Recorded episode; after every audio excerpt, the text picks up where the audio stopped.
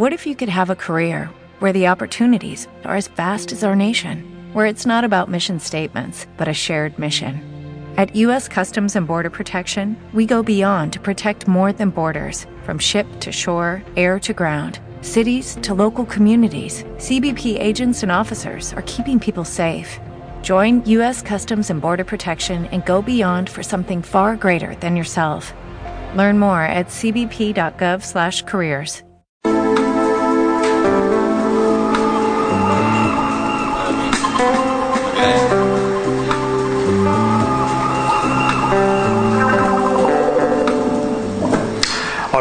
de nuevo. Eh, arrancamos con la siguiente ponencia.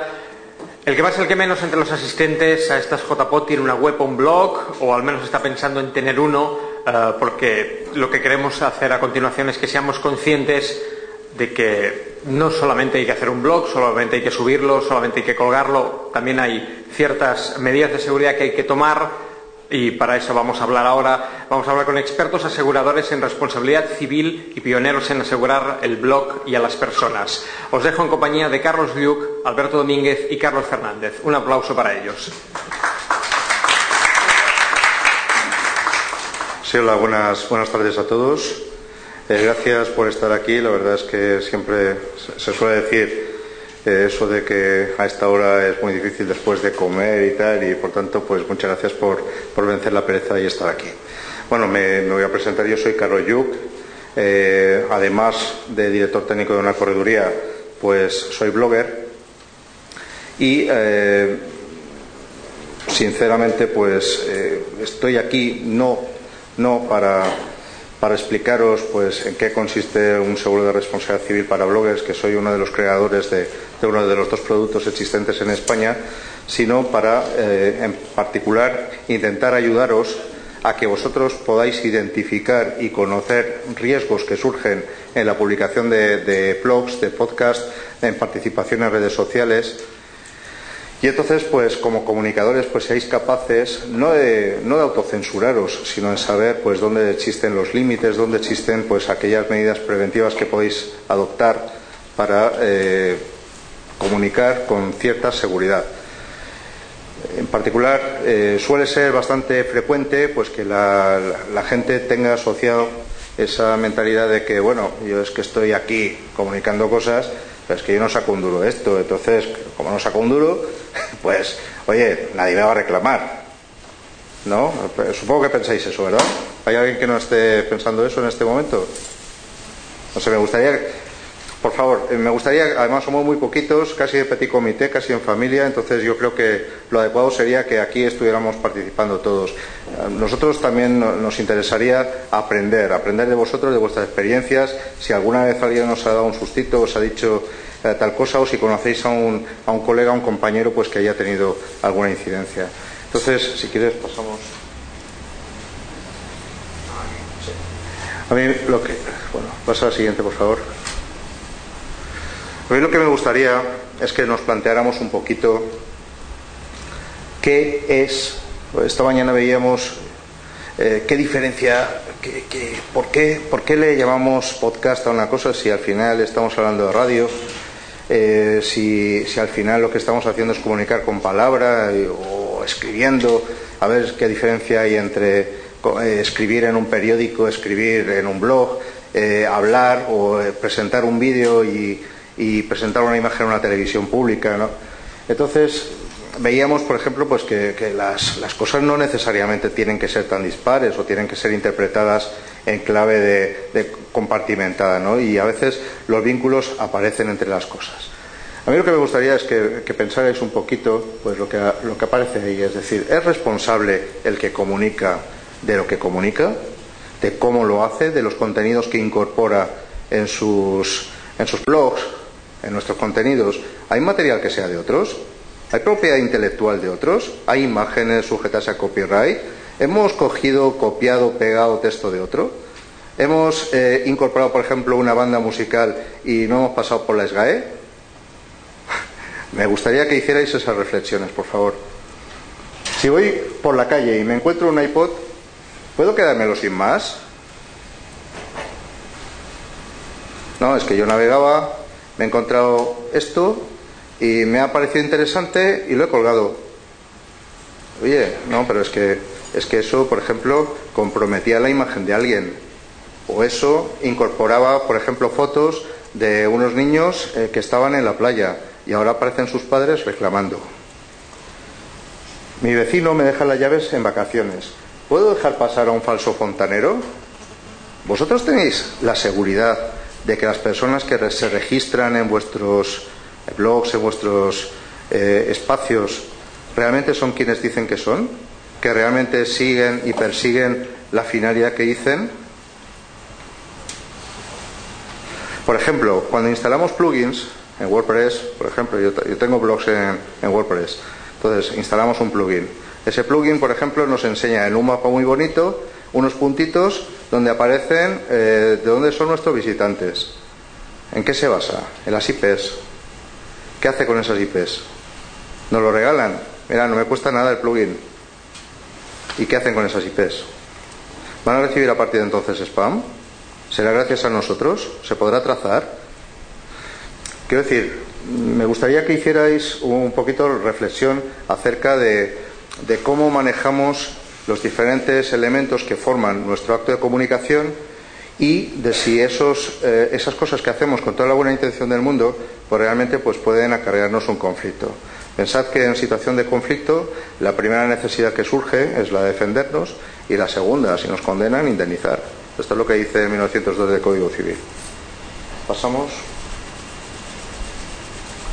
Por ejemplo, eh, una de las cosas eh, que me gustaría que conocierais es que hay una sentencia que está ahí, fue Ausbank contra Rankia. Rankia es, un portal financiero, es una de las cuatro mayores comunidades financieras de, España y yo publico mi blog en, Rankia. Es un blog especializado en seguros, en consumidores de, de seguros, defensa básicamente del consumidor. Entonces, eh, Ausbank en un determinado momento pues lee un comentario que ha dejado un forero y dice, tate, pues entonces contra Rankia y contra Miguel Arias, que es el, CEO de Rankia. Bueno, pues ahí no quiero marearos con sentencias, pero la verdad es que me parece, me parece ilustrativo, me parece que podéis aprender algo si os pongo ahí unos pocos textos. Y ahí, en particular, unas pequeñas eh, unas pequeñas, eh, unos pequeños recortes. En primer lugar, cada uno es responsable de sus propios actos. Por tanto, aquellos contenidos que hagamos nosotros, vamos a ser responsables de ellos directamente.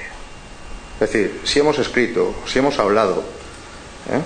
si pensad que vosotros manejáis la voz, no es lo mismo decir, eh, esto lo ha hecho el Banco Bilbao, que decir, por cierto, el Banco Bilbao ya no existe, por tanto puedo decirlo. No, no lo mismo decir, esto lo ha hecho el Banco Bilbao, esto lo ha hecho el Banco Bilbao.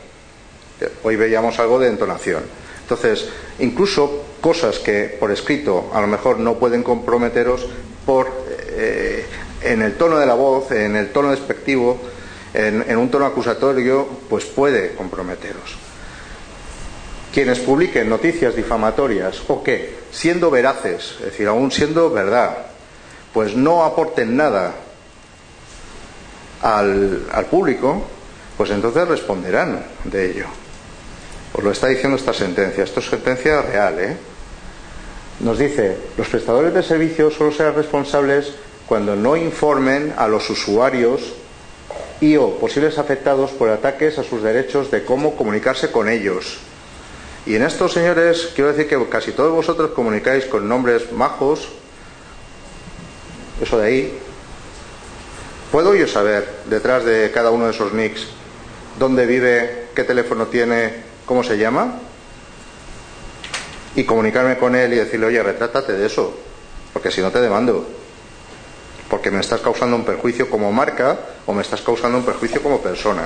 Entonces, lo que estamos haciendo a veces es no identificarnos y el juez está diciendo que debemos identificarnos. Por tanto, en vuestros blogs, en vuestras comunicaciones, eh, conviene que hagáis un área para decir quiénes sois, dónde estáis y demás. ¿Por qué? Pues porque nos lo está diciendo la ley. Ahí nos dice también que también tendremos responsabilidad cuando no eliminemos los datos de los que tengamos conocimiento y que eh, comprometen los derechos de otras personas.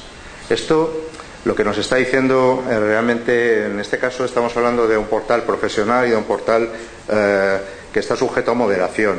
Pero ¿cuántos de vosotros no estáis moderando o simplemente permitís la entrada de comentarios anónimos? Porque la siguiente nos dice, y cuando no identifiquemos a quién ha sido el culpable, ¿Para qué? Pues para que el perjudicado pueda hacer sus derechos contra el, responsable eh, real. Entonces, lo que, por ejemplo, os recomiendo ya es que el tema de anónimos lo controléis.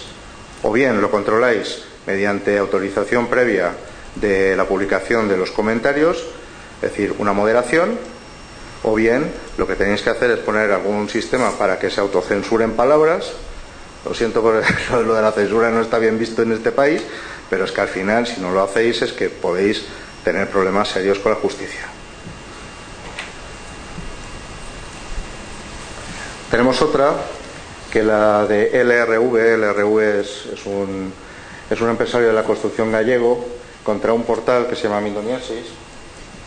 Y entonces aquí vemos también, eh, otra vez, una coincidencia, permite definir a los demandados con la finalidad de que determinar el régimen de responsabilidad civil, entonces ahí lo, primero es que eh, tenemos que identificar quiénes son las personas que han publicado la cosa. No se ha acreditado que hubieran tenido conocimiento efectivo. Aquí se trata simplemente pues, de que en este caso pues, se absolvió al portal simplemente pues, porque era un comentario en el que había pasado muy poco tiempo entre el momento de la publicación y el momento en que se retiró. Y luego la comunicación con la policía pues, fue muy buena. Entonces el portal enseguida procedió a retirar el comentario. Quiero decir, si alguna vez os pasa esto, no os encabezonéis con la libertad de expresión y tal, porque al final eh, quien pagaría el pato sois vosotros. Debéis colaborar con, con la justicia. Bueno, aquí existe el tema.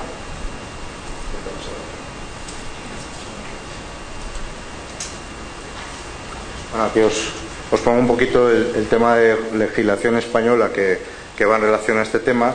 Y también hay otra cosa que esta mañana lo veíamos y era que había pues gente que nos está leyendo, nos está escuchando, pues en Argentina, en, en otros países. Entonces, ¿hasta dónde llegamos? Y podemos al menos controlar un poquito qué es lo que va a pasar en nuestro escenario legal, pero tampoco podemos controlar qué es lo que va a ocurrir en escenarios donde donde nuestros artículos, donde nuestros posts o donde nuestros podcasts se están publicando y que no sabemos exactamente pues eh, cuál va a ser la legislación que haya en ese, en ese punto. Por tanto, hay que ser un poquito prudentes. A veces un comentario que podemos hacer aquí muy cachondo sobre algo de que ocurre fuera de España, pues puede no caer también fuera de España. Y esa legislación, hay un, hay un señor, por ejemplo, que, que está un señor inglés pues que está condenado a muerte en Irán por un tema que escribió en un, en un podcast, entonces, perdón, en un, en un, en un post. Entonces, son cosas con, las que hay que ir con cuidado. También hay mucha gente pues que dice, bueno, aquí es que no, no sé, no, no pasa nada. Yo os, pongo ahí situaciones, pues, condenas. Condenas reales. ¿eh? Entonces, eh, quiero decir que no es una cosa pues que, pertenezca al campo de, la, ciencia ficción en España. Estamos hablando de cosas que ya están pasando. Están pasando tanto en el terreno eh, profesional como en el terreno amateur. Y hay algunas tan divertidas como por ejemplo una que aparece por ahí arriba de Benítez contra Gámez, pues que le condenan porque Gámez, eh, ¿sabéis quién es Benítez? Un señor que, hace unos programas de televisión y de radio y escribe libros sobre ovnis, si Jesucristo era un marciano y cosas así, ¿no? Entonces, pues el tal Gámez, este señor, pues se le ocurrió decir que todo esto eran majaderías. Bueno, entre otras cosas, pues que visitantes de Orión fueron los que construyeron las pirámides, y no sé. Bueno, al final pues condenan a Gámez porque no puede demostrar que sean majaderías. Bueno, eh, por, cuanto a esta parte, me gustaría darla ya por cerrada, no quiero, no quiero eh, martirizarlo más con, este tema. Sí, hemos montado un, seguro de responsabilidad civil para bloggers, es, uno de los, dos, eh, de los dos productos que hay en este momento en España. Esto, por cierto, os contaré un poquito una anécdota.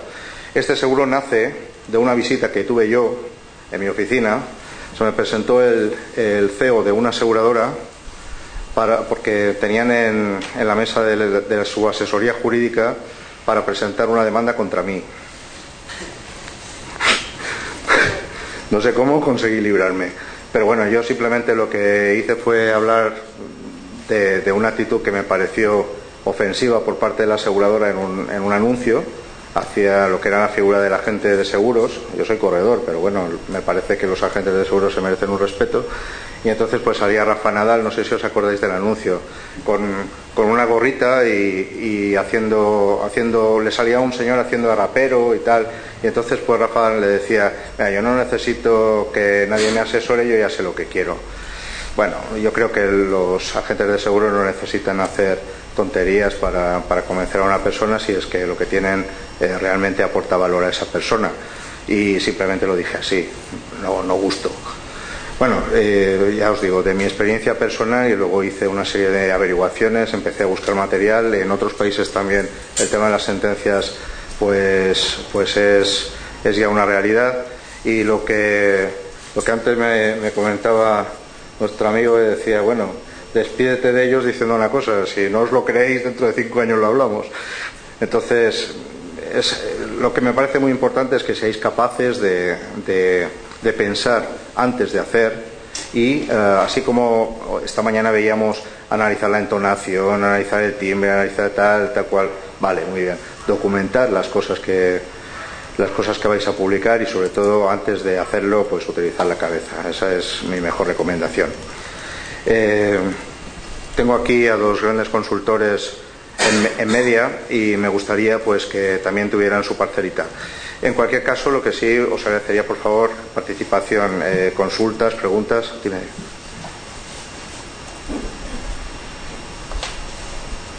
Hola, a ver, eh, yo tenía una pregunta sobre esto y es que la, eh, lo, que nos aconsejáis, bueno, es, es algo que en cierta medida, bueno, totalmente parece lógico y muy sensato, ¿no?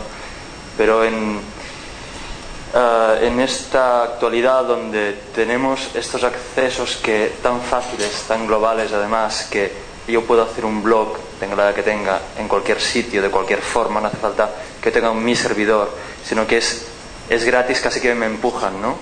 Mm. Cuéntanos algo, ya, hazlo, tú puedes, venga, va, más, eh, comunidad, con, o el Facebook o el tal. Y nadie, o, no nos, no nos dan facilidades para... Nadie nos dice claramente, cuidado, sino que hay un, hay un texto que te tienes que leer que todo el mundo dice, sí, acepto, fuera.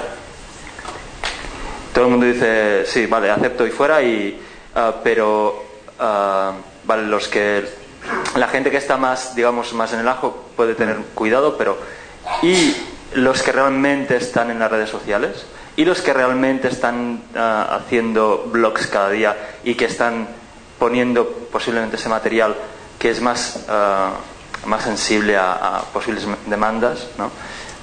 y que, no sé, un, alguien que no, que no tenga 18 años, ¿qué se puede, Oye, yo lo, yo lo que entiendo es que estás planteando eh, dónde encontrar, por ejemplo, un manual de, de, estilo, un manual de buenas prácticas. ¿Es esto?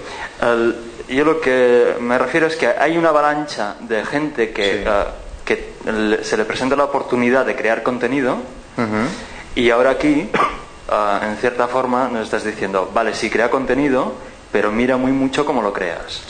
Entonces, eh, esto no se nos dice cuando, cuando se nos da la oportunidad de crear contenido. Mm, entonces, mi pregunta sería, ¿esto cómo se gestiona? ¿Esto cómo se debería plantear en este ambiente tan global? Ah, alguien no, bueno, no quiero pedir responsabilidades a, las empresas que nos dicen monta tu blog, ya hazlo ya y de colores y pon aquí lo que tú quieras, pero, ah, pero no hay una, una contradicción. Bueno, lo que hemos visto es que la interpretación legal es ah, el que publica se responsabiliza de lo que hace. Es decir, cada uno es responsable de sus actos, que al final es lo que nos dice el Código Civil. No hay más. Entonces, a partir de este punto, yo lo que eh, hoy, hoy lo hablábamos, mi, mi función, lo digo porque los corredores de seguros somos a veces vistos como vendedores de seguros. Mi trabajo consiste en analizar riesgos, en ver qué impacto pueden tener sobre la vida de las personas o sobre su economía o de las empresas, tratar esos riesgos intentando evitar o suprimir aquellos que sea posible hacer, cultura, en este caso, se trata simplemente de tomar una serie de medidas básicas que nos van a evitar muchos conflictos. Luego, asumir aquellos que no queda más remedio que correr. Por ejemplo, yo soy completamente honesto con este tema. Es decir, si, si uno se tiene que censurar hasta el último extremo, simplemente dice, mira, borro, borro mi perfil, apago y no publico nada. Entonces, hay un cierto riesgo, hay, un, hay una cierta hay una cierta actitud que no la podremos evitar porque somos comunicadores y nos vemos forzados íntimamente a hacerlo. Lo único que ocurre en ese caso, y voy a tirar de una cita de Chisterton que decía, la aventura puede ser loca, el aventurero no. ¿Vale? Entonces, en ese caso, ¿qué ocurre? Podemos embarcarnos en lo que queramos. Coño, pero ponte un salvavidas, que si te caes al agua te vas a ahogar. ¿Vale? Entonces, ¿de qué forma tenemos el salvavidas? Pues, sinceramente, solamente conozco una forma. O tenemos un patrimonio del carajo y nos da, nos importa un bledo que nos demanden, mira, pues pago abogados y si me condenan, suelto pasta. Pero yo, por ejemplo, no la tengo ni para los abogados. Entonces, ¿qué pasa en ese caso? Pues lo que tengo que hacer es decir, bueno, pues mira, pago una cantidad, tengo un seguro, igual como tengo el de la casa, o tengo el del coche, o tengo el del médico, o tengo el de vida, y entonces, pues el día que me pase algo, si es que me, paga, me pasa, pues vendrán estos tíos, soltarán la pasta, pondrán los abogados, me defenderán, y si la cosa no va bien, pondrán el dinero en lugar de tener que ponerlo yo. Y ya está. Pero el, problema está, y ahora mismo, por ejemplo, tengo un asunto pues que son eh, 72.000 euros que llevamos ya. Entonces, esto, por ejemplo, le toca a una familia normalita. Lo digo porque yo tengo mujer y tengo dos hijos. A mí, a mí me viene alguien y me reclama 72.000 euros y me hace mucho daño. ¿Entendéis? Entonces, es una cuestión de, pensar las consecuencias de lo que hago. Es así de sencillo. Y, lo que os decía antes, si no tenéis oportunidad de, de de cubrir las espaldas, pues extremadamente prudentes. Lo que no se puede hacer es andar por la calle en mitad de Harlem, ¿sabes?, eh, contando billetes. Y es lo que estamos haciendo muchos. Yo ya os digo, ¿eh? yo estaba haciéndolo hasta que tuve la visita. de todo se aprende. No sé si, si tenéis alguna pregunta más respecto de... ¿Sí? Hola, eh, a mí me interesa lo que empezaste a comentar antes, acerca de si hay algún tipo de libro de estilo o alguna eh, base, algún libro que podamos utilizar de referencia para protegernos de, mm. actos que quizá pensamos que son normales y sin embargo pues... Vale, yo lo que sí puedo hacer, os, cuento, tengo eh, intención, no, no os hemos impreso hojitas, ni un manualito, ni nada así, pero sí tengo intención de colgar estos materiales en en, ese portal. ¿Vale? Entonces, si queréis tomar nota, podréis descargarlos. Entonces, lo que sí puedo hacer, si queréis, es una especie de, como de hojitas de recomendaciones, lo que comentaba, no un manual de estilo, porque la verdad es que me parecería una burrada que todos los que estamos aquí estuviéramos haciendo las cosas con el mismo estilo. Simplemente cada cual tiene que hacer las cosas como buenamente interprete. Lo que sí, lo que sí hay ciertas precauciones básicas, pues que esas, esas sí recomendaría tanto a nivel de seguridad de las eh, aplicaciones que utilicemos. No sé si, por ejemplo, tenéis desde control de spam o tema de control de accesos por registro. Eh, si tenéis, por ejemplo, algún, anónimos, lo que algún tipo, algún tipo de firewall. Eh, no lo sé, si tenéis, por ejemplo, algún tipo de, codificación, por ejemplo, del acceso de administración, los CAPTCHA, por ejemplo, todas estas cositas son interesantes. Copias de seguridad, si por ejemplo están alojados en servidores propios, en, servidores externos, eh, qué seguridad tienen unos y otros. Hay, hay, ciertas cositas pues que sí que podéis intentar hacer las cosas relativamente bien. Si, por ejemplo, estamos publicando desde nuestros ordenadores pues, el tema de los keyloggers, es decir, ciertas aplicaciones dentro de nuestros dentro de nuestros propios equipos que, por ejemplo, a nivel de pulsaciones y demás, pues que sean capaces de evitar ciertos riesgos, eso también es razonable. Pero bueno, eh, no sé, yo lo, que creo es básicamente que es un tema de, actitud. Es un tema de actitud y de, ser consciente de que existe riesgo. Hola. Eh, casi al final comentabas, ahora, uy, casi al final comentabas que, bueno, pues que tampoco nos tomemos el tema de, de Quijotes, de la libertad de expresión, de tal, cuando tienes una petición y demás, pero claro, muchas veces yo en ese tema siempre pienso, y solo he tenido una vez que me han pedido que quitara algo, que dijera algo, y que obviamente dije que no. Y no, afortunadamente no tuvo ninguna repercusión, ¿no? Pero ¿hasta qué punto tenemos nosotros como creadores de contenidos que ser jueces para decidir si eso eh, tiene una posibilidad de que vaya a juicio y demás o no para quitarlo?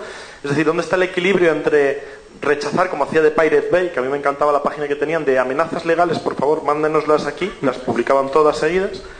Entre eso y, que en cuanto alguien se queja y te dice que por favor que quites eso, eh, bueno, pues borrar todo, ¿no?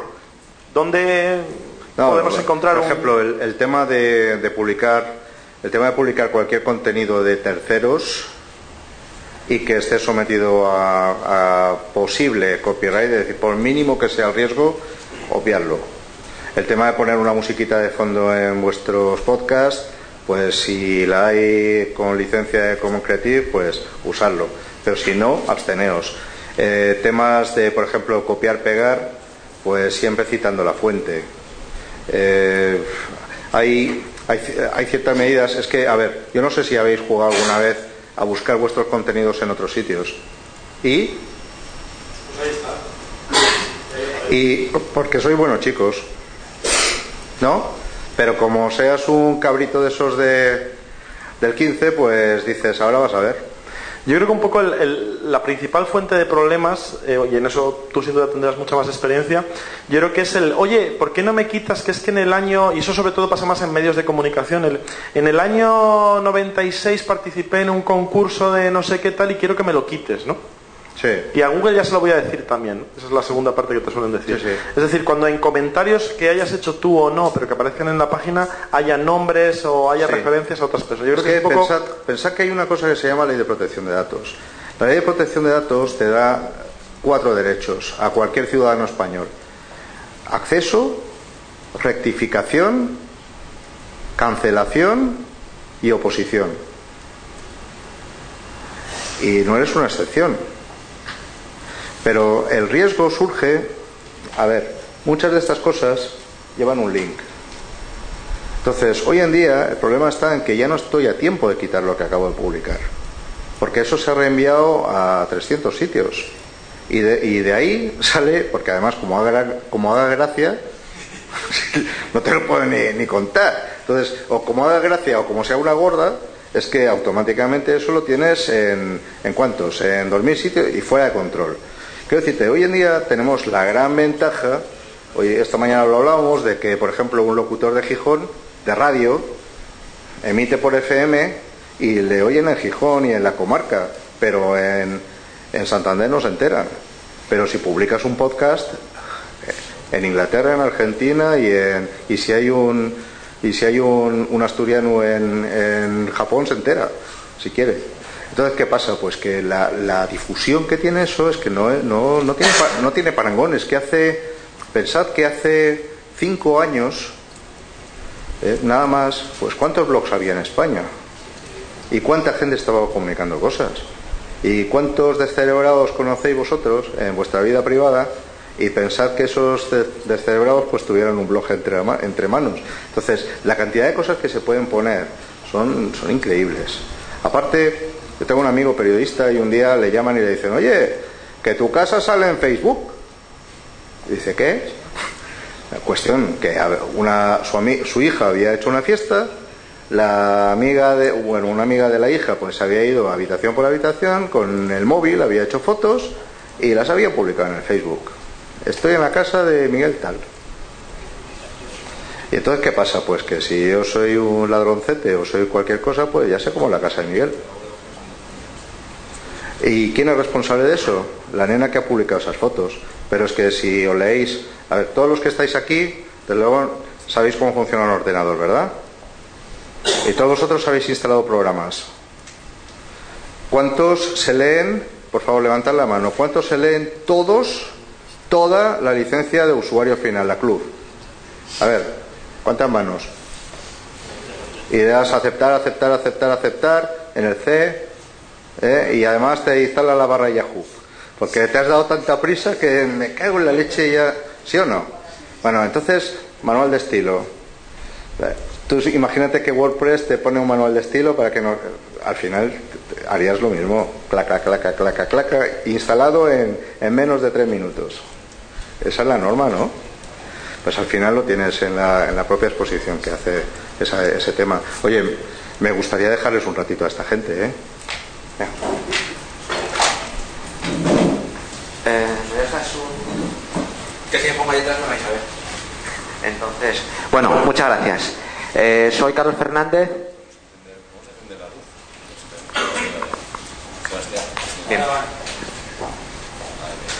Gracias. Soy Carlos Fernández de Insenio Internet Media. Es una incubadora de proyectos de Internet y una consultora de estrategia Internet, redes sociales, social media, vamos, lo que salga, ¿no? Y uno de los proyectos que tenemos es segurored.es. De ahí nuestra conexión con, Carlos Yuc. Te agradezco mucho, Carlos, la invitación hoy. Eh, bien, eh, ¿Cuántos de los que estamos aquí hoy eh, tenemos blog o podcast? Es decir, tenemos un canal donde podemos comunicarnos con el mundo. Bueno, prácticamente vale. Bueno, mi blog es carlosfernandez.com, pero ahora, por ejemplo, yo utilizo mucho el Twitter y, es Carlos Fedez, ¿no? Aquí también utilizáis mucho el Twitter. Por lo menos estoy viendo hay cosas, que, algunas interesantes, a ver cuándo se acaba esto y tal. Vale, bien. Eh, yo entiendo que los seguros a veces es un poco aburrido, pero vamos a ir un poco más a, algo que nos es más cercano. De aquí, ¿cuántos tenemos perfiles en redes sociales? Es decir, que sea Facebook, puede ser Twenty, puede ser LinkedIn, puede ser Sync, puede ser una red vertical, no sé, de, eh, hacer punto de cruz, eh, no sé, cualquier cosa, no, no, no os avergoncéis. Vale, bien. Bien. Bueno, pues nosotros cuando entramos en redes sociales empezamos a compartir y empezamos a, decir, bueno, lo guapos que somos, los altos que somos, lo, que nos digamos mogollón, que somos muy guays, que fuimos a un viaje y lo pasamos guay, pero solo para dar envidia, ¿eh? Es decir, todo mentira, pero es solo para, eso, para que va, ¿no? Vale, y empezamos a dar muchísima información. Eh, a veces nos emocionamos tanto que damos información nuestra, pero también estoy dando información igual de Carlos Yuc o de, o de Alberto Domínguez o de un tío que me presentó el otro día y le saco una foto y comento y tal, y mira, este es bonito de tal, y empezamos a, empezamos a escribir y a comunicar. Y no nos damos cuenta que cuando estamos comunicando por internet lo lee mucha gente. Y lo lee gente que conocemos, gente que son amigos, gente que dicen que son amigos nuestros, pero decimos que bueno, que sí, vale. Y gente que no conocemos de nada. Y ahí nos perdemos. Por haceros un ejemplo, por ejemplo, en, la vida real, cuando estamos hablando con gente de un tema concreto, al final estamos, nos vemos en un círculo de 12, 20 personas, ¿no? Que es a las que podemos lanzar un mensaje concreto, pues, eh, no sé, se me estropeó el coche. O quiero buscar una recomendación para irme de viaje. Pues lo comentas en un círculo de, de 12, 20 personas. Esto está estudiado. Pero cuando tú lanzas un mensaje por internet, viene a través de un podcast, sea un blog, sea un Twitter, pongas un comentario en Twenty o en Facebook, eso puede llegar a cientos de personas. Entonces, no sé, pero a mí hay gente que tiene agregada muchísima gente en redes sociales. Y me cuesta entender que todos sean amigos, ¿no? Tiene una persona, un tío que me venga diciendo que tiene 5.000 amigos, pues yo, joder, yo tengo 20, 30, no sé. Eh, al final, amigos, amigos, por una cuestión sociológica, hay muy pocos. Luego sí hay muchos conocidos, eso ya puede ser, bueno, y hace infinitum, ¿no? Pero Ahí está el riesgo, que es el objetivo de, Carlos Yuc. Que tengamos un poco de conciencia de cuando estamos hablando, de cuando estamos grabando un podcast, tenemos que a veces hay que estar entusiasmado, lógicamente, cuando hacemos un podcast es que eh, lo vivimos, pero a veces hay que también pensar un poco con la cabeza y pensar en lo que decimos en por qué lo decimos, en cómo lo decimos y en para quién lo decimos. Porque pueden surgir problemas. Lo normal es que no, pero a medida que está avanzando estos procesos de digitalización, que todo el mundo se está metiendo en, eh, está utilizando canales digitales, bien sea a través del móvil, a través de un ordenador, a través de, la televisión, y estamos comunicando y está llegando a muchísima gente, eh, el riesgo aumenta. Eh, es, nadie se plantea de que, bueno, si vamos en coche y, conducimos, hay que tener un, hay, que hay que tener un seguro de coche, ¿no? Lo que no se plantea la gente es todo esto que estamos haciendo en Internet, cómo impacta en todo eso. Por ejemplo, este, este año en Reino Unido ha surgido bueno, eh, un debate en torno a que la gente, sobre todo la gente joven, da muchísima información a, gente desconocida a través de Internet. Nosotros quizás, bueno, por las edades que tenemos aquí, pues bueno, ya somos ya personas adultas, ¿no? Pero hay gente, hay, hay niños de 10 años, de 12 años, que ya están entrando en redes sociales, aunque luego pongan que tengan 18, y están dando muchísima información de la familia, de dónde viven, de qué tienen, de qué no tienen. Y eso no lo hacen con mala intención, sino son personas que han nacido en una sociedad donde abres el grifo, sale agua, aprietas un botón, se enciende la luz, y aprietas el botón y accedes a Internet. Es normal, es decir, yo le cuento de que yo veía la tele en blanco y negro y dice, jo, mira, este viejete, ¿qué me está contando? Es decir, lo ven todo normal. Lo que no saben es que cómo hay que gestionar las cosas. Que si abres el grifo y no lo cierras, se te puede llenar la bañera y se te puede inundar la casa. Que si no utilizas bien la luz, igual puede haber un cortocircuito. Y que si al acceder a Internet no lo gestionas correctamente, pues eso tiene unas consecuencias, como todo. Es decir, si nosotros ponemos a, comer, a preparar la comida, estamos cocinando y nos olvidamos y vamos a dar una vuelta, se nos va a quemar la comida. Es decir, todo lo que hagamos tiene consecuencias. Y cuando estamos hablando nosotros como consultores a empresas, surge la palabra mágica. Esto hay que controlarlo. Controlarlo. No sé, es decir, controlar en realidad ni nuestras propias vidas llegamos a, a controlarlas. Es un tema ilusorio que nos autoengañamos para dormir tranquilos. Pero controlar, controlar, no se controla nada. Lo que hay que hacer es gestionar las cosas, gestionar las situaciones, gestionar el podcast. Eso sí, hay que gestionarlo. Y lo que tenemos que hacer es, primero, mentalizarnos, mentalizarnos de que cuando estamos grabando un podcast se puede dar una serie de situaciones que tenemos que gestionar. Y tenemos que ser conscientes de todo lo que hacemos. De ahí entra la parte de seguros, que hay una serie de herramientas que si tenemos mucha relevancia en Internet, bien porque tengamos un poca que nos sigue mucha gente, pues tenemos que pensar que podemos tener una serie de situaciones que no nos sean agradables, porque igual decimos algo que no le gusta a una persona y esa persona tiene una serie de recursos que puede ir contra nosotros. Entonces, estabais preguntando de, bueno, cuando em, alguien se dirige a mí y me pide retirar un contenido, no retirarlo. Bueno, esto es un poco a veces, eh, nuestra experiencia, también lo puede comentar Alberto, un poco cuando tienes una propiedad como es un dominio. Tú registras un dominio y llega alguien y dice, no, no, ese dominio es mío, me lo tienes que dar. Pues esto es lo mismo. Aquí no se trata de decir, vale, vale, a cualquiera que venga me pida el dominio se lo voy a dar porque no quiero tener problemas. No, es decir, no somos tontos. Pues esto es lo mismo. A cualquiera que venga y me diga que tengo que quitar mi contenido de un podcast, de quitarlo de la red, voy a decir, ay, no te preocupes que lo quito. Y además te voy a invitar a cenar. Pues no. Es decir, hay que usar el sentido común. Cuando estéis hablando de, oye, una guía de estilo, unos consejos, bueno, al final prima, como en muchísimas cosas y aspectos de la vida, el sentido común. Vosotros tener un poco de empatía y mirar un poco más de esto que estoy haciendo, qué consecuencias puede tener y cómo me puede impactar a mí y además si lo que estoy haciendo o lo que me pueden pedir tiene sentido o no tiene sentido. Yo, si eh, escribo todos los días en un blog metiéndome con todo el mundo, lo que no puedo esperar es que cuando salga a la calle me reciban con los brazos abiertos. Bueno, vale, te van a recibir con los brazos abiertos, pero para una torta. Entonces, no hace falta ser muy listo para adivinar determinadas situaciones. Cuando estoy grabando un podcast, si me dedico a insultar a todo el mundo, pues va a pasar lo mismo. Al final me voy a encontrar con alguien que va a tener suficiente fuerza para hacerme, pues aplastarme si puede, ¿no? Entonces, fundamental, primera regla, sentido común. Eh, segunda, segunda regla. Eh, la segunda regla es em, cuando nosotros estamos asesorando a nuestros clientes y quieren comunicar cosas en, en, redes sociales, pues bueno, es decir, si una pequeña empresa, una pyme o alguien que no tiene mucha relevancia eh, quiere comunicar algo, pues bueno, si se equivoca no pasa nada porque no va a tener ningún impacto.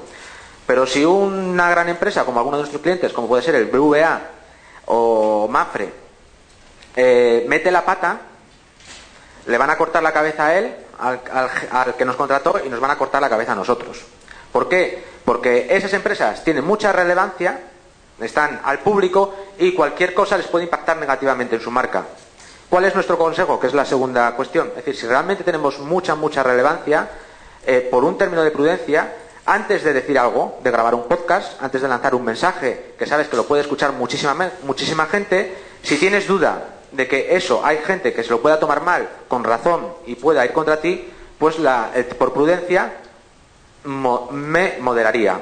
Que no quiere decir cortarse, es decir, al final puedes decir todo lo que quieras, pero la clave era lo que estábamos viendo por la mañana. Importa muchísimo, muchísimo, muchísimo la forma en que lo digas. Y eso lo sabéis vosotros mejor que yo. Si tú sabes que puedes insultar a alguien con ironía, o puedes insultarle de forma directa y de forma, pues eso, eh, muy, muy baja, ¿no? Entonces hay que usar muy bien en los tonos, hay que eh, emplear muy bien las palabras, aunque luego digamos lo mismo, pero hay que ser muy prudente. Si hay algo que realmente, que es el segundo consejo, si algo que realmente vemos que puede tener una consecuencia o tenemos dudas de, uy, esto igual me puede generar un problema, pues entonces hay que replanteárselo, comunicarlo de otra forma, que siempre se puede hacer, o si no, pues dice, bueno, igual no corre ese riesgo. Y lo planteo en otra situación que tenga, eh, mitiga el riesgo. Y luego, eh, la tercera cuestión es la tercera cuestión de la eh, privacidad. Es decir, aquí la clave es que tenemos que ser nosotros mismos. No, yo no soy partidario de, ni de controlar, porque eso es, al final, controlar no se puede controlar nada, hay que gestionarlo. Y tampoco debemos dar una imagen y, ser lo que no somos. Es decir, tenemos que ser lo que somos, pero tenemos que ser conscientes. Y tenemos que ser conscientes además del tema de la privacidad nuestra. Y esto al final, esto va a tener consecuencias. Ahora la gente está volcando muchísima información privada en Internet y esto se va a trasladar pues en que las mismas virtudes y vicios que hay en la calle, que hay en la sociedad real, se están trasladando a Internet y a los canales digitales, porque al fin y al cabo son herramientas. Lo importante somos nosotros, las personas. Y ante eso tenemos que tenerlo muy presente cada vez que grabemos un podcast, cada vez que, comuniquemos cualquier mensaje a través de soportes digitales, bien sea un podcast, bien sea un blog, bien sea un Twitter, una red social. Y bueno, yo creo que estoy hablando demasiado. Me gustaría que comentáis vuestra experiencia, vuestra opinión, eh, si os ha pasado algo, si os cortáis, no os cortáis cuando estáis grabando un podcast, si realmente habéis ejercido esa autocensura, que a veces es, duro decirlo, pero a veces también desde un punto de, prudencia, si habéis recibido eh, presiones o coacciones, o bueno, no, tampoco se trata aquí que contemos nuestros temas infantiles, ¿eh? pero, pero bueno, sí es importante que participéis y podamos, pues eso, entablar una conversación. Venga. Cuando grabas un podcast, eh, si sabes que vas a decir algo que pueda herir a un colectivo, ¿basta con pedir perdón de antemano? ¿Basta con avisar? ¿O realmente hay que decir, pues vamos a ir con cuidado y no lo digamos en público? A ver, en primer lugar, eh, las cosas se pueden decir de muchas maneras.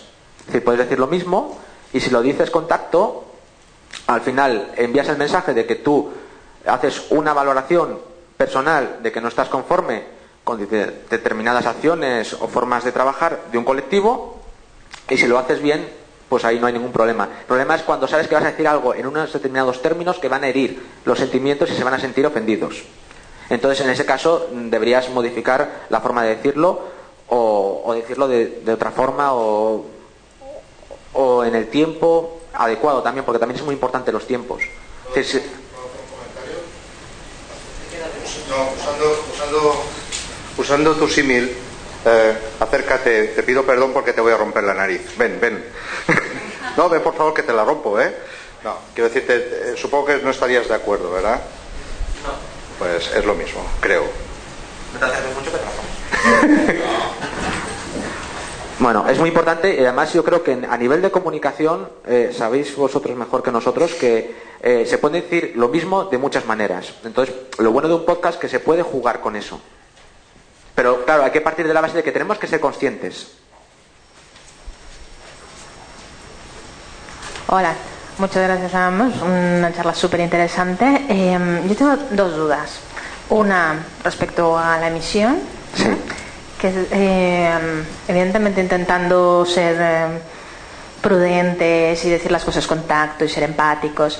Eh, ¿Hasta dónde te protege el decir que es tu, opinión? Es decir, no estás lanzando una sentencia que digas, oye, esta persona mm, tal, no sé, una sentencia y, que, y que alguien se lo pueda tomar mal, sino que digas que, oye, mi opinión es que esto me parece así, ¿no? O sea, ¿hasta dónde te protege esto? Y la segunda es, yo, yo me, me, dedico a, a, incentivar a la gente a que se ponga en internet, ¿no? Gente que normalmente tiene mucho miedo y que por esto, eh, sí. gente puede rara en internet, es que eh, cualquiera puede saber tu vida, es que Facebook lo carga el diablo. Eh, y eh, un poco para, o sea, a nivel particular, la verdad es que me parece muy acertado, pero como lo hago a nivel, para nivel profesional, me parece que te pierdes muchas cosas si no estás en internet, ¿no? Eh, y yo les, les, animo siempre, pues haciendo el símil que has hecho tú, ¿no? Es como la vida, o sea, es realmente como, como, la vida. O sea, tú puedes ir por la calle diciendo, oye, pues mañana me voy de vacaciones y estaré un mes fuera, tal, y si detrás tienes la mala suerte que hay un tío que está escuchando y te sigue a tu casa, pues mira, eh, mala suerte, hay que ser prudente, no en internet, en todas partes, ¿no? Eh, entonces, para él, para esta gente que yo asesoro, que son normalmente creadores de contenidos originales, eh, ¿cómo pueden ellos eh, comenzar a, a, rastrear si su contenido está siendo utilizado de mala manera y cuáles serían las primeras acciones a emprender? Bien, eh, la primera pregunta. Bueno, eso entra ya fuera y dentro de Internet. Es decir, alguien, yo no soy abogado, pero lo básico es, alguien cuando te puede denunciar, pues es cuando eh, lanzas una serie de injurias y mentiras sobre esa persona que pueden impactar en su imagen personal y la pueden dañar. Si esa persona demuestra que tú le estás dañando la imagen personal con una serie de injurias y mentiras, te puede denunciar. ¿Cuál es nuestro problema? Que claro, si yo insulto a ti aquí, bueno, aquí hay, somos poquitos, pues bueno, pero yo si lo insulto y tengo un podcast y me escuchan dos mil personas, el impacto es mucho mayor, con lo cual lo puede justificar muchísimo más a un juez. Porque, eso sí, los jueces son la leche. Eh, no entienden nada de tecnología, pero para una cosa que entienden saben, ostras, es que esto es un medio de comunicación. Para eso sí, para otra cosa no. Entonces, tienes un medio de comunicación porque tienes tanto. Luego vas a otro sitio y dices, no, no, tú eres un, un pringao que te escuchan cuatro, cuatro frikis. Vale, para uno, para uno. Para lo malo, soy un medio de comunicación y para lo bueno, soy un friki que me siguen cuatro frikis. Entonces, por eso hay que tenerlo en cuenta. Es la vida real. Es decir, eh, si alguien puede justificar que eh, atacas, nada más eso está en el, en el Código Civil, el tema de, de, los, de los derechos de la persona, lo puede decir mejor Carlos. Esta, esta mañana me la han regalado, eh. Si, si me han hecho una foto aquí. Ahora, por ejemplo, estoy dentro de, una, de una junta consultiva de protección a consumidores de, Sí, de, un ayuntamiento, de, de, Palma de Mallorca. Si mañana alguien pues que me quiere mal me saca con, eh, con, con una foto de esto y tal, y, ¿qué quieres que diga? ¿Qué tengo que hacer yo? Piénsalo. Quiero decirte, hay cosas que fuera de contexto pueden caer muy mal a las personas o pueden dañar su imagen pública, su reputación. Vale, yo, yo tengo sentido del humor, me puedo poner esto y no pasa nada. Pero en ciertas situaciones me dolería, me causaría un daño y me causaría un daño reputacional. Eh, igual como ocurre eso, estamos todos hartos de leer hay comentarios, por ejemplo, en comparadores de electrodomésticos, la Thermomix es una no sé qué y tal, pues eso en según qué situaciones puede, puede dañar. Yo tengo, por ejemplo, un, además es de, es de es de dominio público porque salió en prensa, por ejemplo uno de mis clientes es la Asociación Española de Dietistas Nutricionistas y tiene una demanda de Naturhaus por libelo, por calumnias, ¿vale? Y bueno, llevan ya dos sentencias ganadas los de Naturhaus, perdón, los de la, Asociación Española de Dietistas Nutricionistas, pero Naturhaus de, demandó, ¿vale? Demandó al presidente y a la asociación hay cosas que se dicen y que causan un daño reputacional. Y, ¿perdón? Lo tienes que demostrar, pero de entrada paga abogados. De momento paga abogados. Y te digo que son salados. Piensa que no todos los el, el abogado del barrio no sirve. Eh, el abogado fiscal o fiscalista de, impuestos no sirve para llevar un tema de reputación. ¿Me explico, no? Entonces, eh, son nichos muy concretos de abogados muy especializados que cuestan pasta. Entonces, oye, eh, pensemos lo que publicamos, pensemos que eso puede causar daño y a veces simplemente es tan sencillo como darle la vuelta a la historia. ¿Qué pensaría yo si me lo hicieran a mí?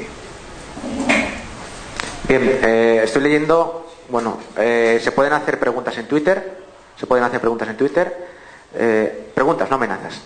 Y, y luego había una segunda pregunta que es cómo un cliente mío eh, puede saber si se dice algo bueno o malo. Bueno, eso es reputación online. Hay herramientas que están monitorizando. Esa es la parte buena. La parte mala que estamos todavía en la prehistoria es tema de mucho de web semántica, porque es lo mismo. Es decir, sabéis que en un podcast puedes grabar una frase, pero en función del tono que emplees puede ser positiva o negativa. Y, y eso eh, todavía no hay suficientes herramientas que lo puedan medir bien, porque es un tema de, yo no, no, voy a decir de chinos, pero es súper complicado todavía y está todavía evolucionando. Reputación online es la respuesta a tu segunda pregunta. ¿Hay más preguntas por ahí? Venga. Están por aquí eh, si es necesario autocensurarse. Nunca habéis visto Telecinco porque me tengo que censurar yo. ¿Por qué me tengo que censurar yo si no lo hacen ellos? Eh, ¿Por qué no tiene a Belén Esteban? Belén Esteban está. Porque no se habrán enterado es no se ha enterado de las demandas que lleva Telecinco, de las que lleva Jiménez Los Santos. Sí. Quiero decir, a ver. No, puedes pulsar el, push. Sí. El, que quieras. Quiero decir, el, el, tema está en que sí están recibiendo demandas, sí les están condenando o les, sobre, o les sobreseen, pero claro que las hay, por favor. A ver, el tema de, de Telecinco y de los medios de comunicación de esta, de esta no, no encuentro calificativo, pero bueno. Eh, se aceptan todos. Bien, el tema es que eso es una empresa. Entonces es lo siguiente: ingresos y gastos. ¿Qué ingresos les aporta azuzar a la gente que llegan cosas? Tanto. ¿Qué gastos le supone? Pues demandas, tal. Al final, mientras los ingresos sean mayores que los gastos, van a seguir siguiendo esa política. Efectivamente están con demandas, pero les compensa económicamente. Es un negocio moralmente inaceptable, pero es un negocio. Eh, Mira, eh, también otro ejemplo ya entre dos personas más o menos importantes que es Arturo Pérez Reverte y Moratinos. Que... Pensaba que ibas a hacer de se tragó. No, no, no. que son, vamos, eran... Bueno, también, también, también podría ser. Pero, eh, bueno, que, que, Arturo Pérez Reverte insultó directamente a Moratinos a través de Twitter. Sí. Y, bueno, lo, lo presentaré incluso por Telecinco.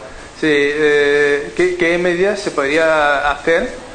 O sea, por ejemplo, yo personalmente no estoy de acuerdo que, se insulte a nadie así de esta manera. Sí. Pero también podría ser, o sea, un plan voto de, credibilidad de que Arturo Pérez Reverte se lo dejara a sus amigos solamente.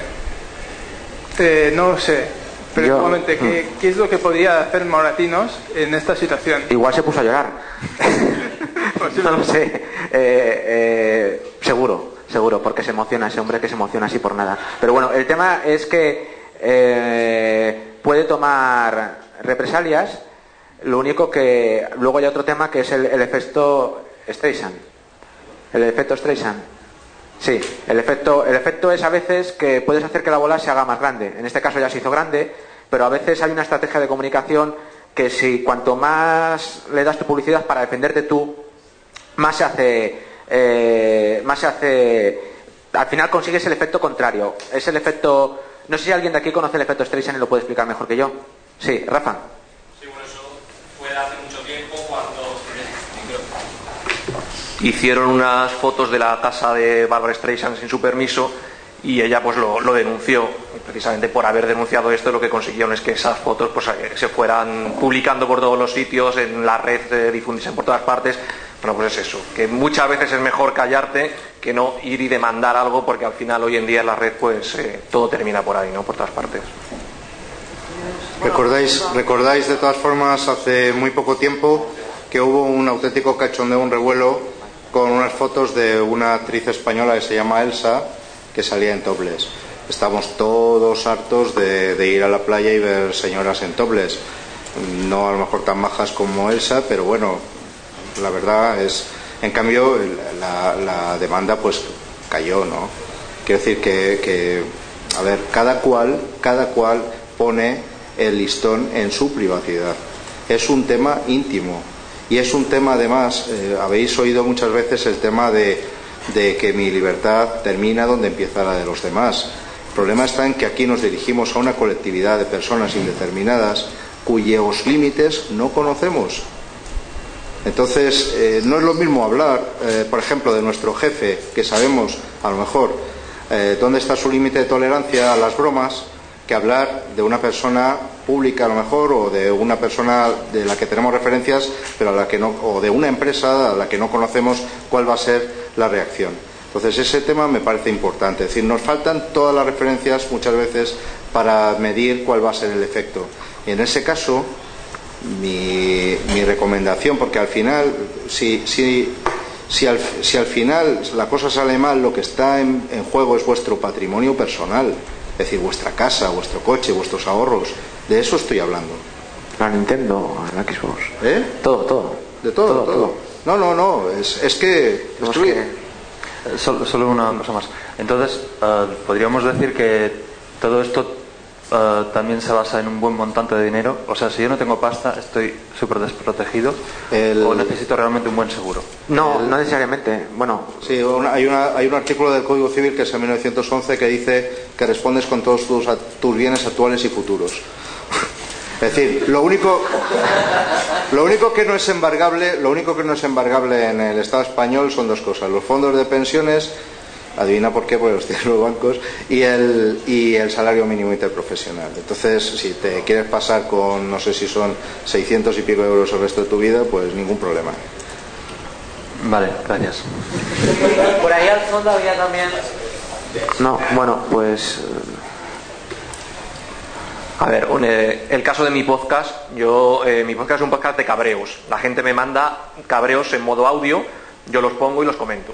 Evidentemente, entre estos cabreos, pues muchas veces hay cabreos eh, contra personas o contra empresas. Y ahí muchas veces yo tengo que dudo, dudo, esto lo publico o no lo publico.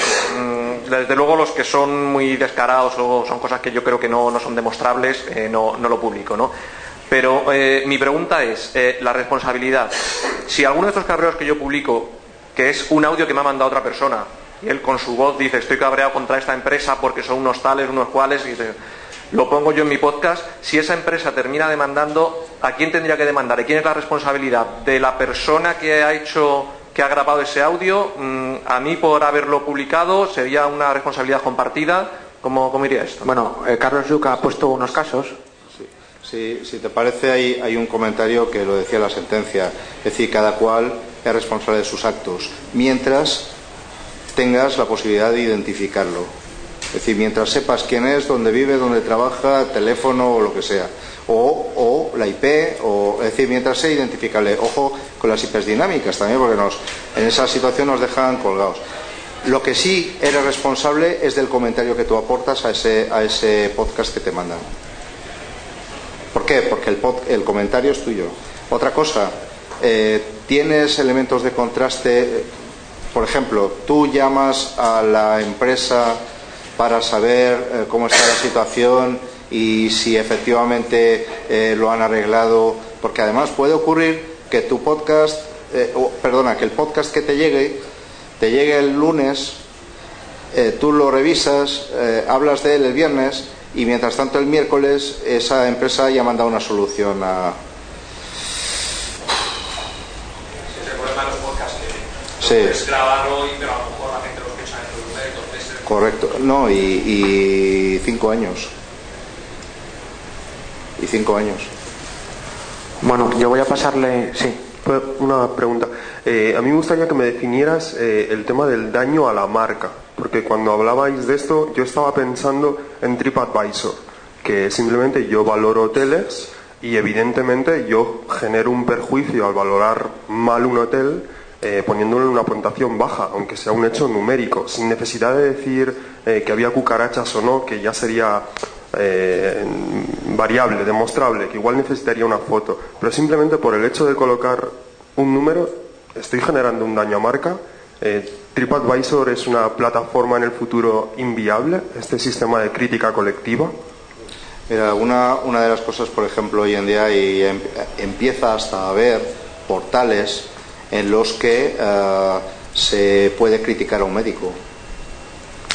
Estamos hablando de criticar a una persona que es un profesional que trabaja sobre un material, el cuerpo humano, que no es un estándar. Es decir, eh, por ejemplo, si nos hacen la autopsia a ti y a mí, los resultados serán obviamente distintos. Entonces, ¿qué pasa? Que los resultados de la actuación de un profesional sobre dos cuerpos distintos pueden ser distintos. Hay personas que reaccionan bien a una medicación o a un tratamiento y hay personas que no. Entonces, lo que nosotros podemos entender que es una mala práctica médica es simplemente algo completamente normal dentro de la operativa normal de, ese profesional. Si nosotros le causamos un daño, un perjuicio en su consulta, en la facturación de su consulta médica, ¿qué te parece que hará? ¿Qué, qué- qué posibilidades tenemos de, de defendernos? Pero aparte, ya te adelanto que en los seguros de responsabilidad civil médica hay un capítulo que siempre se incluye de contrarreclamación. Entonces, directamente ellos saben que no les va a costar nada de- demandarte, porque lo tienen cubierto en su seguro de responsabilidad civil. Entonces, la demanda te cae seguro, o prácticamente seguro. Es decir, como afectes a la reputación de un profesional, bueno, En, en hemos invertido en una startup que se llama masquemedicos.com. Estaba pensando en ella. Eh, Carlos, cuando. Bien, eh, ¿qué soluciones estamos dando? Es un TripAdvisor de médicos. Es decir, yo creo que es bastante, bastante visual. Primero, con un asesoramiento legal de primer nivel, cumplimiento de la LOPD. Segundo, cuando estás hablando del tema de marcas, al final al cabo son opiniones. Esto es un portal que están funcionando muy bien en Estados Unidos y no tienen ningún problema así importante a, ese nivel, ¿no? Pero se moderan todos los comentarios. Es decir, todas las opiniones que se van publicando se van moderando. Con lo cual es como un blog, ¿no? Que vas un poco controlando cuando haya una opinión malintencionada o que el tono de la opinión se pasa de un determinado nivel, pues lógicamente no se puede, no se puede aprobar, ¿no? Pero lo primero en España, la primera preocupación más que la marca es la OPD. Y máximo cuando en temas de salud es de nivel 1, creo. Eh, Alberto. En los temas sanitarios es, es el más alto, con lo cual no se pueden dar. Lo cual es, es, es importante porque nosotros en nuestros blogs de seguros publican comentarios poniendo su número de póliza de salud, poniendo lo que les pasó, poniendo su número de siniestro, facilitando su DNI, sus eso, la gente, volvemos al, tercer consejo, ¿no? Que es el tema de la privacidad. La gente no es consciente de que está publicando sus datos personales, aunque sea voluntariamente, que son súper críticos. ¿No? Entonces simplemente me despido dando la palabra, agradeciendo primero a la organización que está haciendo un, un encuentro, un congreso de, primera, agradeciendo a Carlos Yug la invitación, dando paso a Alberto porque me va a denunciar por ocupar parte de su espacio y agradeciendo vuestra atención y simplemente recordando lo- los tres consejos, ¿no? De que eh, tenemos que eh, que ser conscientes y de emplear el sentido común, es decir, eso es lo que mejor nos va a funcionar, sentido común, de que tenemos que ser eh, conscientes de nuestra privacidad y de que a la hora de grabar nuestro podcast no podemos renunciar a ser nosotros mismos. Muchas gracias.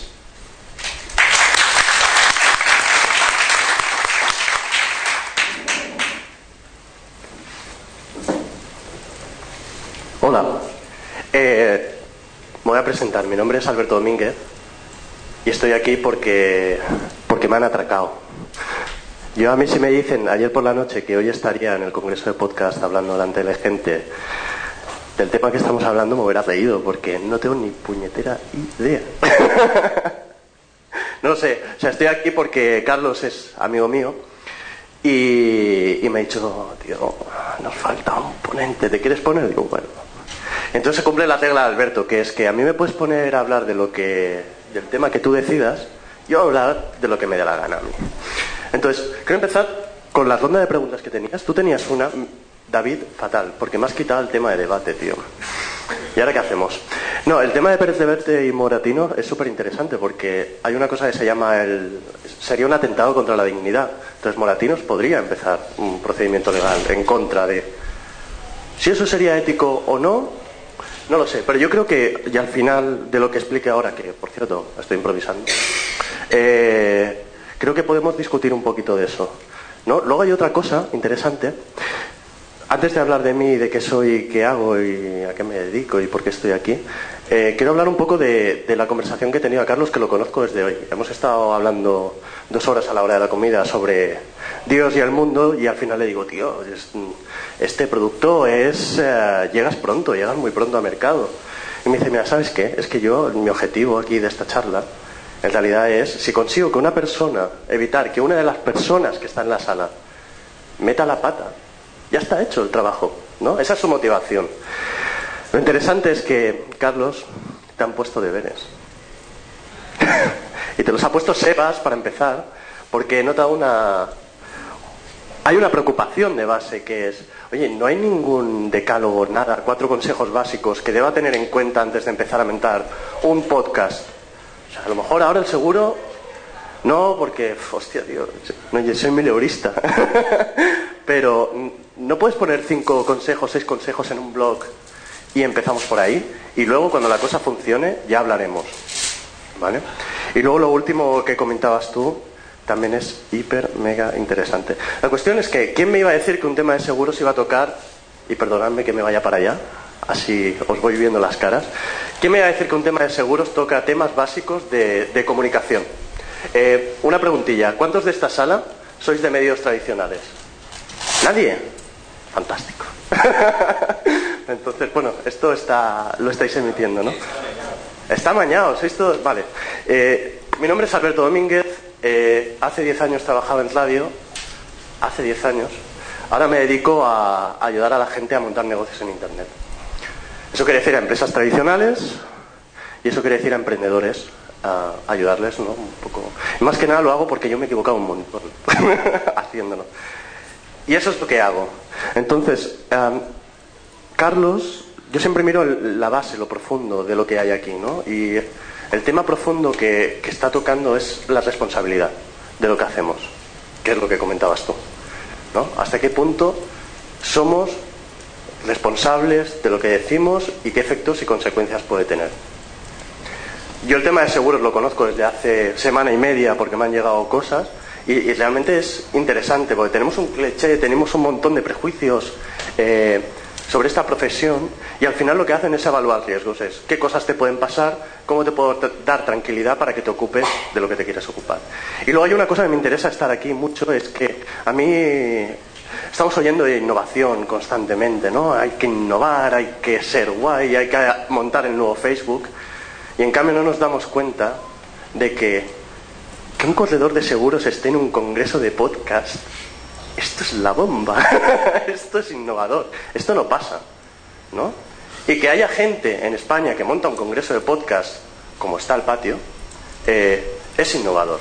Porque seguramente dentro de cinco años, con suerte, nos veremos las, las caras y unos cuantos de aquí tendréis, os ganaréis la vida con eso, explicaréis cosas súper interesantes y seréis especialistas, ¿no? Laura, pues con su programa, igual, o algo parecido, pero seguro que con algo que le interese. Esa es mi motivación, ¿no? Yo quiero ayudar a que encontréis el nicho de aquello que os apasiona y os podáis ganar la vida con eso. Y el tema de contenidos, aunque sea hablando de cabreos, por cierto, yo hace cuatro años tenía un, pro- un proyecto que se llamaba elcabreo.com. No, perdona, más, cuando estaba Aznar en el gobierno.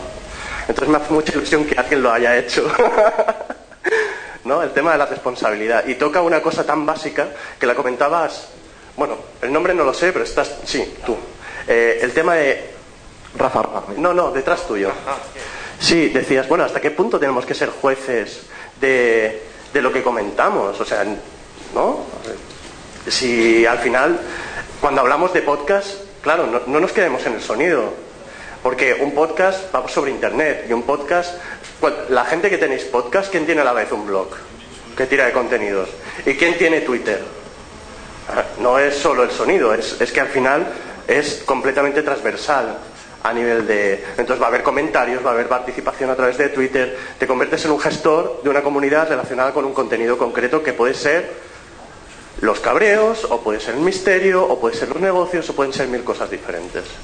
Entonces, ¿hasta qué punto tienes que estar preocupado, ¿no? Preocupado de si vas a decir algo que te puede generar algún problema. Claro, en el estadio que estamos ahora, igual podemos decir cualquier cosa que no nos va a pasar nada. Pero me juego lo que queráis, es que por lo menos cinco personas que están en esta sala, dentro de cinco años son podcasters influyentes, que tienen audiencias de, de seguramente entre 30 y 40 mil personas mensuales, casi seguro. Y os puedo asegurar que cuando lleguéis allí, habrá alguien que os intente tocar las narices. Porque quien no ha estado nunca en una situación de quieres decir las cosas con la mejor de tus intenciones y siempre encuentran una pega a lo que dices. ¿Qué, le ha pasado? No le ha pasado a nadie, ¿no? Es, y hay una frase es, si quieres encontrar, si quieres entenderlo mal, lo vas a entender mal siempre. Y hay gente que se dedica profesionalmente a entender mal las cosas. Entonces, en el momento que vuelan dinero, ¿no? O influencia, o los medios tradicionales, que algunos habrá, yo creo que hay algunos que lo están asimilando bastante bien, pero alguno habrá que os vea como, como un riesgo, eh, no se va a ir sin lucha. Pues lo que está pasando en el sector musical, es lo que está pasando en el sector de, contenidos audiovisuales. Entonces, bueno, lo que está empezando a vender este señor, que seguramente también dentro de tres, cuatro años, igual son dos, igual son cinco, sí que hablaréis con él. Porque si hay una cosa, y aquí cierro, es que es importante a nivel de comunicar, estaba Emma ¿no? explicando la, locución, eh, decía, bueno, hay que ser natural. Si al final, no, ella decía, ¿se puede hacer un, buen podcast con una buena voz? Y automáticamente me ha venido una pregunta a la cabeza. ¿Joaquín Sabina es un buen cantante? ¿No? Porque en teoría, si para ser un buen locutor necesitas una buena voz, para ser cantante necesitarías una buena voz. Y empecé a pensar, ¿qué es, qué es lo que diferencia a Joaquín Sabina? Que le da igual. ¿Qué es lo que diferencia a Pérez Leverte? Que le da igual. Le genera problemas, eso sí, pero tiene una identidad. Si al final el que triunfa en comunicación es que tiene una identidad muy marcada. Y Emma decía, el primer punto básico es tienes que ser natural, tienes que ser tú.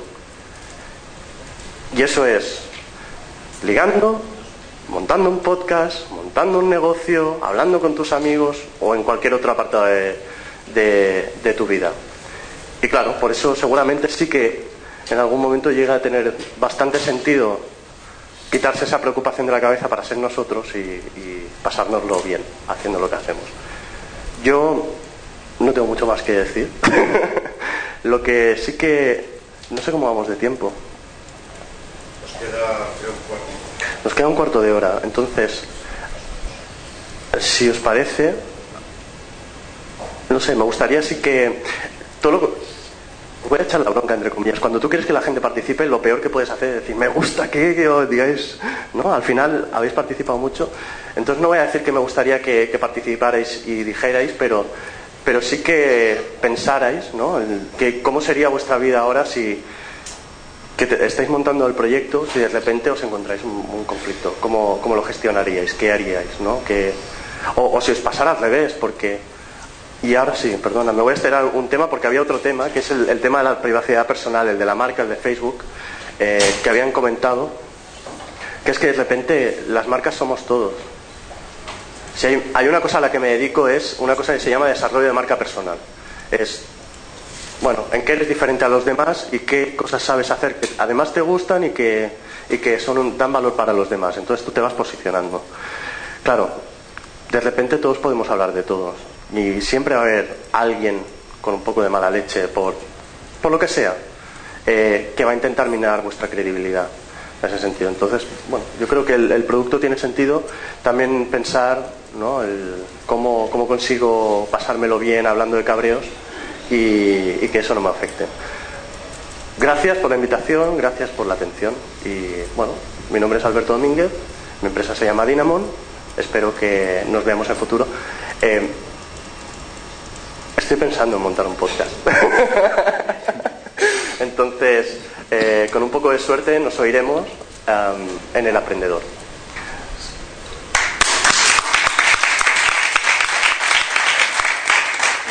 Quiero, quiero agradecer especialmente esta, esta unión de última hora porque la verdad es que ha sido un valor. Una, una cosita que os quería comentar. Supongo que recordáis todos a, los tres mosqueteros, ¿sí? Habéis visto la peli y tal, ¿no? ¿Os acordáis del cardenal que salía, Richelieu, el, malo? Pues este hombre decía, era un cardenal de la Iglesia Católica y decía dadme 100 líneas escritas por el hombre más santo y al menos encontraré 10 motivos para ahorcarle. Esto de los blogs viene de antiguo, ¿eh? Joder. Bueno, eh, no sé, me gustaría si tenéis preguntas, si tenéis eh, algún tipo de, de iniciativa o de, de sugerencia, pues que nos la plantearais. A ver. Hola otra vez. A ver, el otro día estaba hablando con, con un amigo que, bueno, es portugués, y me estaba hablando de un, un- unos podcasters portugueses. Me enseñó, me puso el podcast, lo, estuve yendo. Me dice, mira, estos son DJs y tal, y para promocionar lo que hacen, en el podcast, era un podcast que parecía mm, muy trabajado, tenía mucho guion y la verdad es que, aunque yo no entendía nada de lo que decían, pero, pero realmente daba gusto escucharle, porque él eh, contaban historias así, pero además ponían música.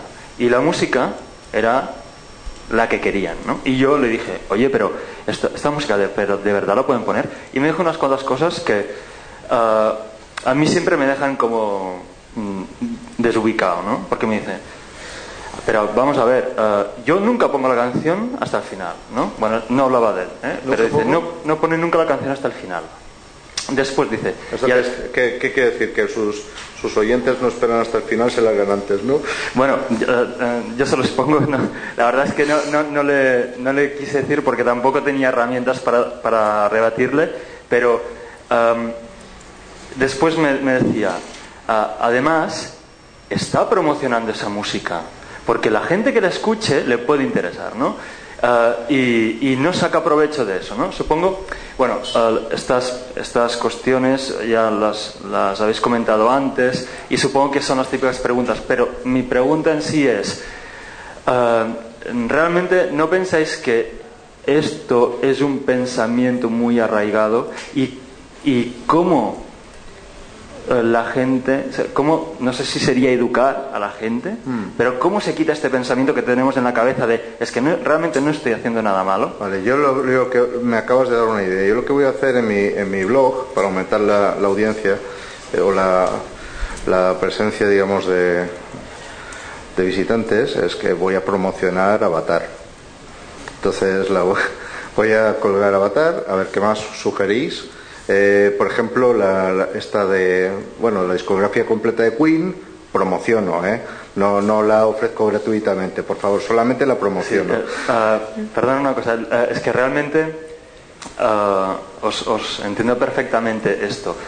La pregunta en sí era, am, nos- no, o sea, por una parte ah, nos dais to- todas estas reglas, estas normas, y por otra parte el pensamiento, digamos, popular de la gran masa está a años luz de distancia. Correcto. Hay tanta distancia que la distancia es yo hago lo que quiero, pero después, después voy a la cárcel. Entre medio, entre medio aparte de, de lo, esta- esto que hemos dicho, de pedir ese libro, esas normas, tal, eh, realmente no hay nada entre medio, no hay una educación, no hay, no hay nada, ¿no?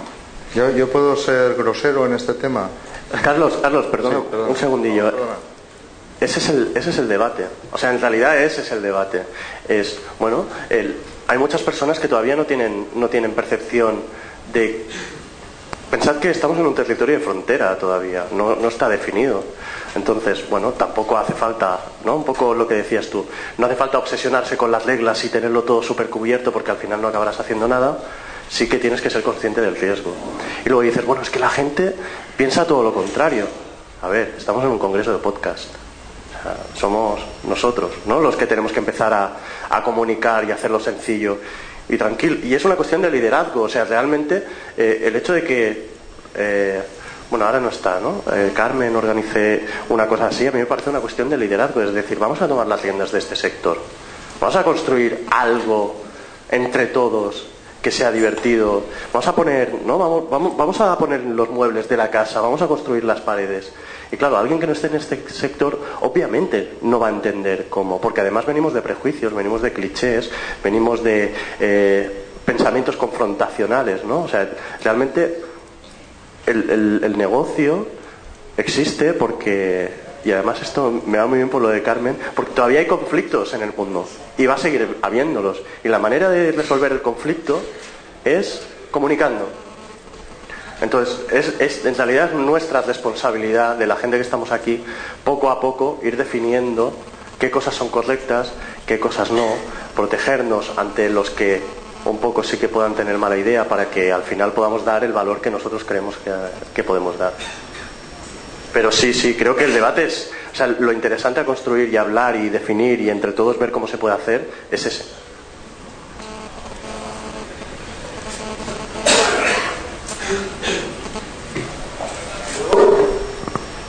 Yo frente al, al, tema de las responsabilidades de lo que hablaba él, lo vivo en carne propia porque decidí un día hacer un podcast de música sabiendo a lo que me arriesgaba.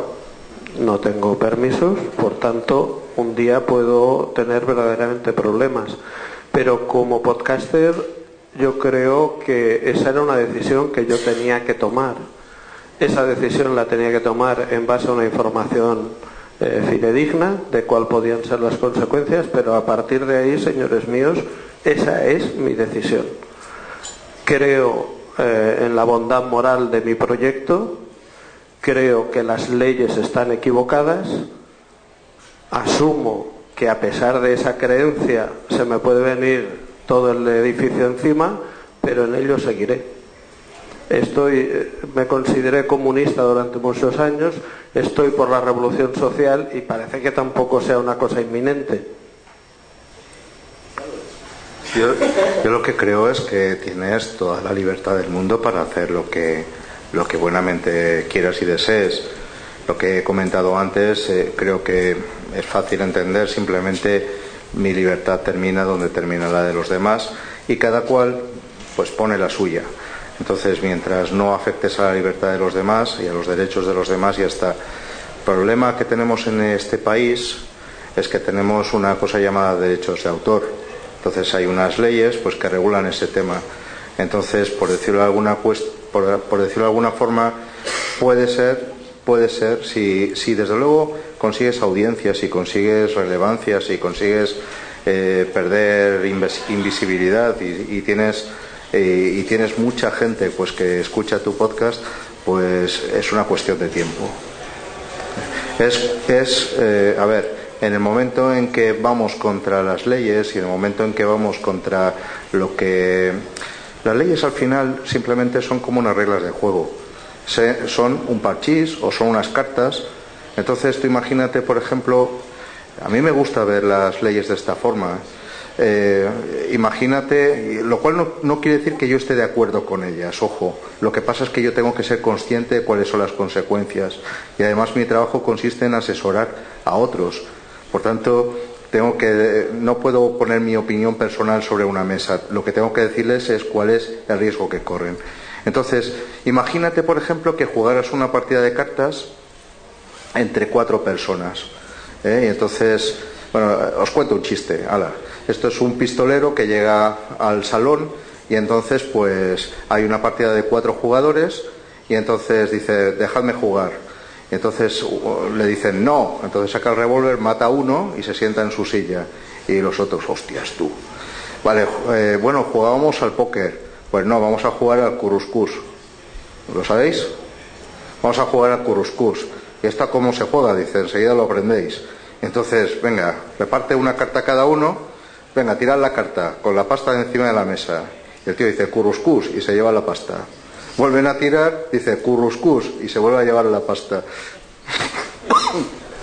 y entonces tira otra vez la carta, y había uno que era un poco más listo y dice, curuscus, cus. y el otro dice, requete curuscus, cus, y se lo lleva todo, ¿no? Lo que quiero decir es que uno no puede jugar marcando las reglas a su conveniencia. Es decir, cuando jugamos la partida la jugamos todos con las mismas reglas. Y lo que pretenden las leyes es simplemente establecer unas reglas que teóricamente son para todos. Luego vemos que hay diferencias y vaya si las hay. ¿eh? Pero bueno, que ese, ese principio es el fundamento. ¿Qué ocurre? Que es una cuestión de tiempo que si juegas a la ruleta rusa llegue el cartucho número 6. Esa, esa es mi humilde opinión. Y si no, será pura casualidad. No, no, lo acepto, el planteamiento. Lo único que digo es que también hay una, una- un planteamiento.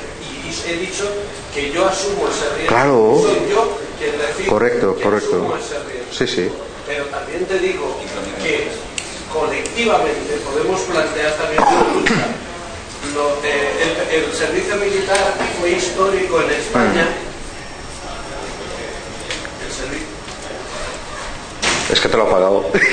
El servicio militar era obligatorio en España hasta que un grupo numeroso de personas asumieron, como yo asumo, ese riesgo. Muchos de ellos fueron a prisión y hoy el servicio militar obligatorio en España ha desaparecido. Cambiaron las leyes.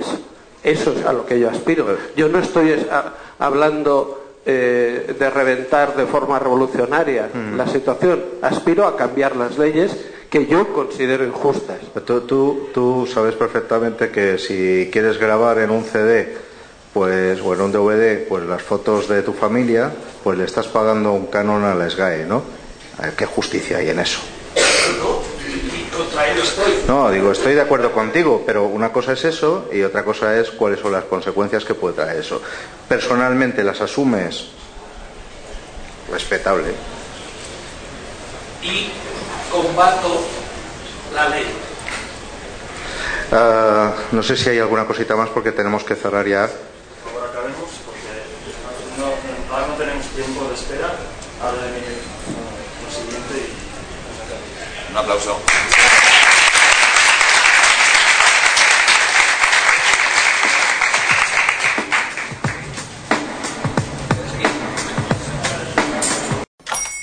Hola, buenos días, mi pana. Buenos días, bienvenido a Sherwin Williams. ¡Ey! ¿Qué onda, compadre? ¿Qué onda? Ya tengo lista la pintura que ordenaste en el ProPlus app. Con más de 6.000 representantes en nuestras tiendas listos para atenderte en tu idioma y beneficios para contratistas que encontrarás en aliadopro.com. En Sherwin Williams somos el aliado del PRO.